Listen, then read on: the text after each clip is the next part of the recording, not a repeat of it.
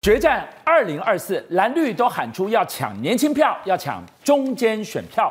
我们就看到了《纽约时报》报道，台湾二十多到三十多岁的年轻人关注生计，更胜地缘政治。二零二四台湾大选，这一群年轻人会是不可测的变数。我们就问：过去八年，年轻人过得好吗？是呃，到底好不好？事实上有一些数字可以吐露出一些真正年轻人心声，包括什么啊？二零二三年的房市的关键字，现在排行出来第一名是什么？竟然是涨啊！而且有高达四十六点八趴的一个受访者都票选出这个字，这就代表着对年轻人来讲，房价高涨，薪水追不上房价的涨幅，这个字确实是心里永远的一个痛。而且你知道吗？二零二二年是升，二零二一年是涨。换句话说，要不是升。要不是涨，农工港宽带机啦，就是买不起房，三年都绕不出房价节节高升，看不到车尾灯。买不起房是第一苦，对，还有呢？还有你知道买不起，那我租总可以吧？哎，拍谁租也越来越贵，有多贵呢？现在根据最新的十月份的房屋租金的一个相关的指数啊，现在年增率高达二点二趴，而且是连续三个月连续的一个上涨哦，都有两趴以上的一个上涨。然后你来看一下，哎呀，台北市要当所谓的天龙国人容易吗？跟你讲非常不容易，为什么？每一平的租金一千六百零三元，我跟你讲啊，如果你你租一个二十平的一个小房间，而这二十平扣掉公设微博，其实你真正的居住搞不好只有十五平，至少要三万起跳。那其他新北市也是九百零二块每平哦。那这样看下来的话，你就会发现台北市哦，不管是呃房贷族啊，或者是租屋族，真的压力都很大。那政府是不是不知道这些心声啊？没有，事实上政府也试图想要解决这些问题。跟但我跟你讲哦，这利益良善，但实行起来真的不容易。比如说什么？他们有个三百亿扩大租金补贴的方案哦，预计要扩大五十万户，个个嘞就没有想到一整个核定下来，一整年下来竟然只有五十五点七趴的那个执行率。换句话说，两个人申请呢，可能就只有一个人真的才申请到。为什么会这么低？主要原因。就是哎，房东 say no，哎，很多像我自己一些小朋友，就是有一些志工，他就直接问我说，哎，慧珍姐啊，那个最近有这个，那我能申请吗？我说你可以去申请看看啊。结果他跟房东谈，房东就说，哦，不好意思哦，如果你要报的话，那我要涨房租。每一个人都用一句话就把你打死下来，所以到最后这个真的是利益良善，但是没有办法实行。这也难怪在十一月份的时候，二零二四年总统大选青年论坛上，学生就问那个我们的这个民进党的副总统啊。赖清德当然也是二零二四年总统候选人，就说：“哎呀，这个遭到房东补那个刁难哦，那个政策看得到吃不到怎么办？”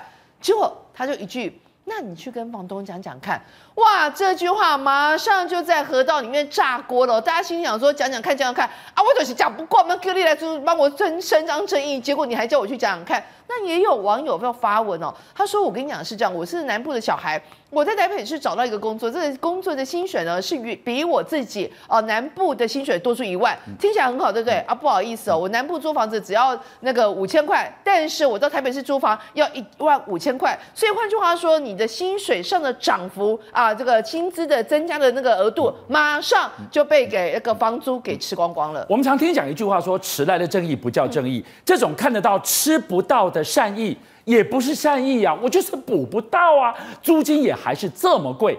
另外一个，同样是好心做坏事，这是租不起。我们再来看到更大的痛，买不起。我们不是有清安房贷吗？对，居然反而助长了。房价怎么会这样？对，所以有时候你也不知道说到底是这些投资客很厉害，还是说我们的一些政策真的出了一些什么问题？这样讲好了，比如说呢，我们现在最新的房价指数来到一百八十四点八七哦，换句话说呢，是较去年同期成长了六点一趴哦。那你想说，哎，怎么不是说都已经在打房吗？不是什么相关的政策都出来吗？不是说那个平均地权政策都出来吗？结果那怎么对呀、啊？怎么弄不出来？哎，现在人家讲说原来有另外一个政策，怎么一个政策呢？新青安房贷啊，这是什么？意思就是说，有一些年轻人哦，你可能就是从来都没有买过房子，你自己的家庭可能也没有其他房子，所以你就可以申申请这个房贷，哎，利率很不错，现在很多的房贷都是两趴以上，他的申请只要一点七趴哦。然后呢，他说施行三个月哦，拨款破了一点二万户哦，那个贷款的金额高达八百八十六亿元，听起来加起北拜哦，啊，这个人，哎，发现不是啊。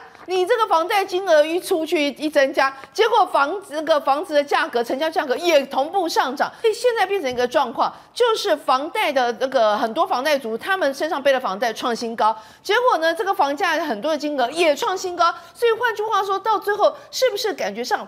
钱出去回来，钱出去回来，到最后一样是肥了奸商。所以本来是政府的美意，新青安房贷是让年轻人手头没那么够，我就把这个贷款的成数拉高，时间可以更久，利率更低，让你背房贷不那么痛。对，好，因为你是年轻人，是符合资格，你就很容易把钱搬出来。对，银单一堆，反而推升了房价。如果我是投资客，对，我刚好到货，让你去接刀。对，现在有可能是有这个状况，但目前为止，这个财政部的那个部长哦，他那个是在十二月四号的时候说啊。应该不至于有这样炒作的情况了，因为说实在的，你还是要有这一些年轻人自己的身份证啊，你要申请去申请啊，才有办法。那到底是中间是出了什么样的问题？其实现在还在有个政府也在观看后续的一个相关的东西。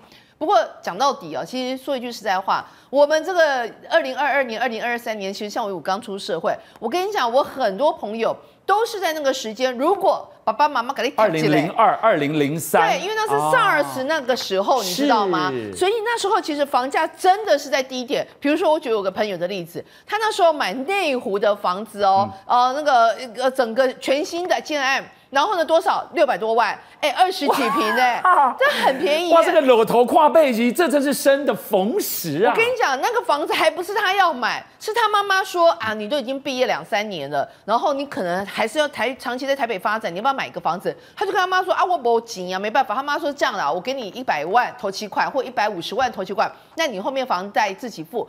哎。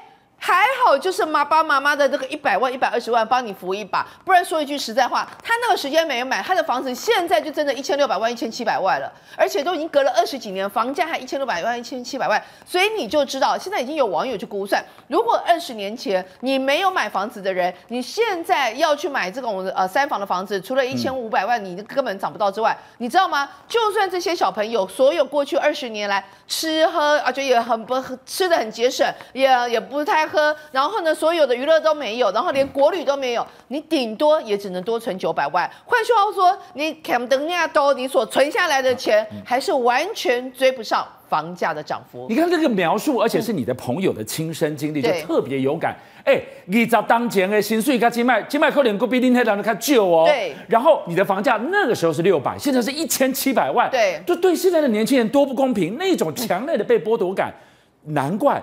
纽约时报会说，化作二零二四最不可测的力量。你剥夺我，我就用选票教训这样的制度啊！是我跟你讲啊，俊相现在是这样，现在最新的情况是，连台大的教授，应该说助理教授，哎、嗯，台大助理教授至少那个月薪都七万块块吧？哎，不好意思哦，现在台大的助理教授他说，哎，我买不起台北市的房子，他到桃园他才房买得起，所以说现在已经在台湾哦，不是年轻人买不起房，现在连所谓的应该是月薪七万块，应该也是我们的整个所得的里面至少是前三分之一的，现在连这样的中产阶级、中上。阶级也买不起，难怪《纽约时报》就是这样的说法。《纽约时报》的意思就是说啊，这个其实呢，最后我们台湾二零二四年总统大选最后是决战青年票，而这青年票其实就是这样，谁能解决他们的房子，比如说呃那个买的房子的问题，比如说以去年来讲，二零二二年大学毕业生出到社会的一个受薪的雇的的薪水，竟然呃只有你两万五千两百五十块耶，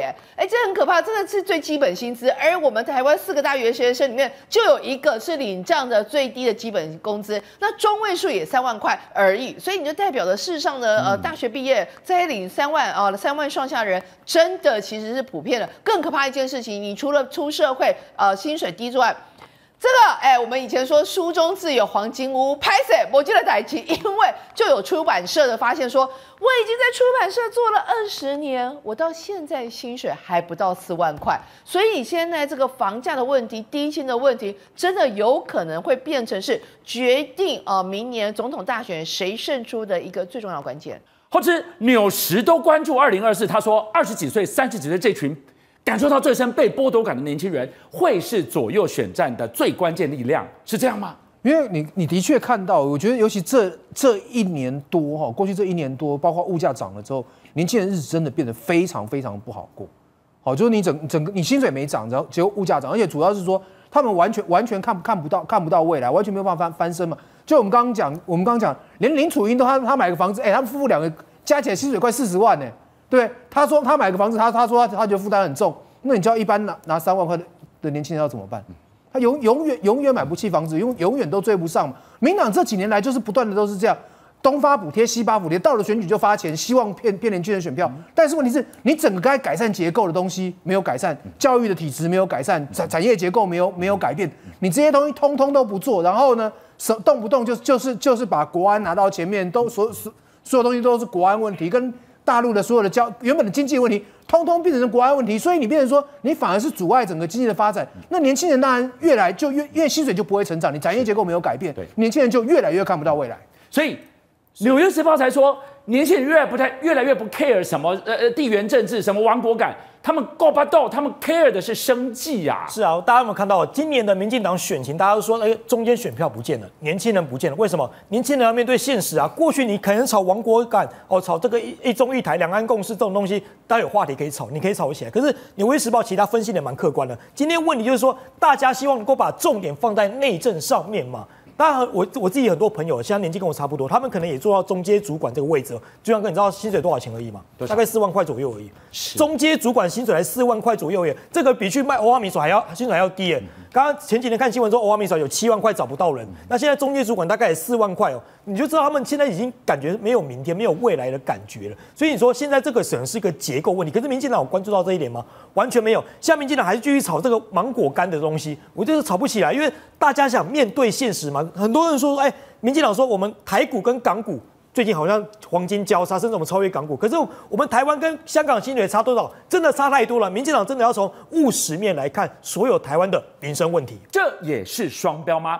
当时侯友谊提出了让陆生在台就业，立刻被抹红，说你这根本是开放大陆学生来跟台湾人抢工作。那行政院准备引进十万印度移工，就是解决劳工缺工的问题。那你既然这么光明正大，为什么这么重大的政策赖办都不认账？为什么移工政策你都搞黑箱？小玉来告诉我们，到底在这个整个背后在害怕什么？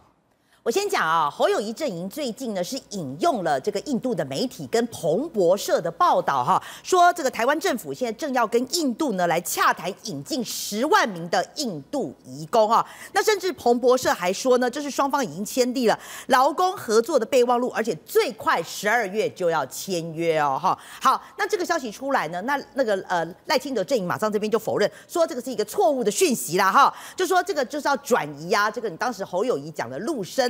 要开放陆生来台就业的这个争议哦，说是旧闻变新闻啊，而且呢，今天行政院长陈建仁还加码说，这是一个假讯息，而且是从境外势力来散布的一个谣言。好，那这个我当然是不希望说双方成为口水战哦。那如果说你是假讯息，那这个讯假的讯息是说你根本没有要跟印度政府引进十万的这个移工来台，是没有这件事情，还是说你没有十万？不到十万，那如果不到十万是几万呢？五万、三万、两万呢？这个我认为说事情还是要说清楚，不要只说这是一个假讯息哈。好，那回过头来呢，那为什么要引进这个外籍移工朋友呢？那就是因为台湾还是有缺工的一个问题嘛。那也不要忽略啊，目前为止在台湾的外籍移工有七十四万人，这么多哦。好，而且呃，这个台湾移工联盟呢，在这个礼拜天呢，要举办两年一度的这个上街游行，他们今年的诉求非常直。直接就直接说呢，希望能够废除哦这个呃中介啦哈，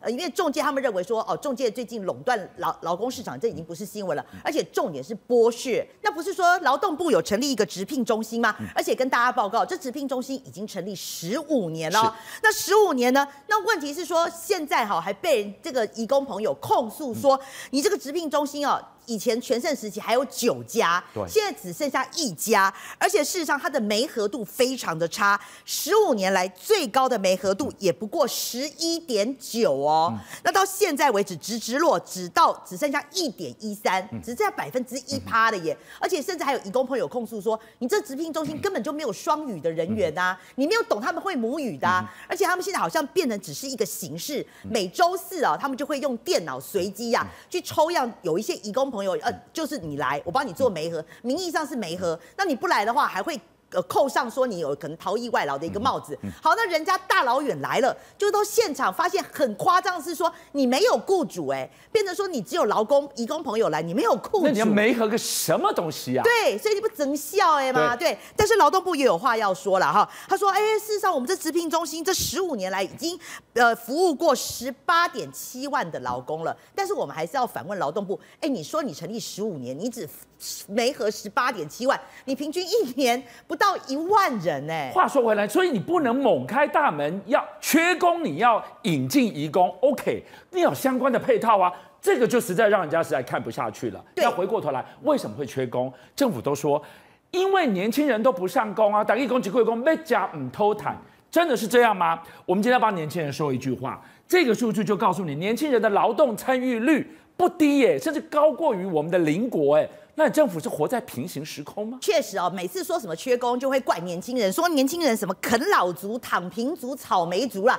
我要帮年轻人说话，这样讲不公平哈。因为根据一个实际的数据哦，在台湾哦，十五岁到二十九岁的年轻人，所谓的劳动参与率哦，在十年前是五十一趴哦，到现在为止哦，到去年呢，已经到了五十八趴了，甚至刚刚讲的哈，二十五岁到二十九岁的劳参率高达九十一。九十一点六趴哦。那我问你，嗯，既然大家劳动参与率并不低，为什么有这么多的老板，不管是餐饮，不管是旅宿？找不到工人啊？为什么？这个哈也是我们长期的痛啊，就是还是不外乎就是超时啊、低薪呐哈。尤其说你说这些年轻人，他们前三名的能够的行业，还是以销售业、生产业，或是说服务业，或是以比较操作劳力的为导向，这些都是低薪哦。那所以说我讲一个数据给大家听哦，你看近四分之一的社会新鲜人哦，他们的薪水只有二十六 K 耶，甚至二十五岁到二十九岁的月薪中位数。不到三十五 K，所以不要再说我们的年轻人懒惰了。我们的劳参率甚至比日韩甚至新加坡都还要高哈。好，那我们讲到这个低薪哦，那人力银行也调查了，就是说你低薪，但你至少要调薪嘛。可是没想到这些行业，我们刚刚讲的哈，至少五大民生消费有六十三个产业，疫后调薪比率还是低。那像我们一般的整体调薪是十二点六趴，那我刚刚讲的这些民生产业啊，他们的调薪幅度只有八点六趴，远低于我们平均的十二点六趴。那甚至呢，我们上一次我记得在节目也讲过，根据我们的这个民营关股的银行啊，哈，关股民营银行跟军工教明年不是要调薪四趴了吗？那政府的美意是说，希望带动调薪，带动这些企业界啊，也可以来调薪。可是后来我们发现，二零二四年企业的平均调薪只有三。点二趴，远低于军工教的四趴哈，而且这个调幅还是近年来的倒数第三，等于说平均每个月加了这个一千四百三十一块钱。好，那我们讲了这么多低薪的行业，事实上在这节目每次都讲什么零售啦，然后这个餐饮啦、住宿啊这些，这个我们讲了很多次了。今天还有再告诉大家一个行业啊，原来出版社的行业也是在低薪之列，非常的夸张。根据调查啊，三成哦，高达三成管理职哎，甚至到管理职哦。都还不到四万块哦，好，甚至还有人说他工作了二十年，也不过才领三万多块。那这个出版业最为人诟病的是，每次给你冠上一个专案制，专案制就是所谓的责任制，就叫你加班加到死，但是就是没有给你加班费，而且甚至这些编辑还要求你要精通外语哦，难怪连出版社还是找不到人。邀请您一起加入五七报新闻会员，跟俊相一起挖真相。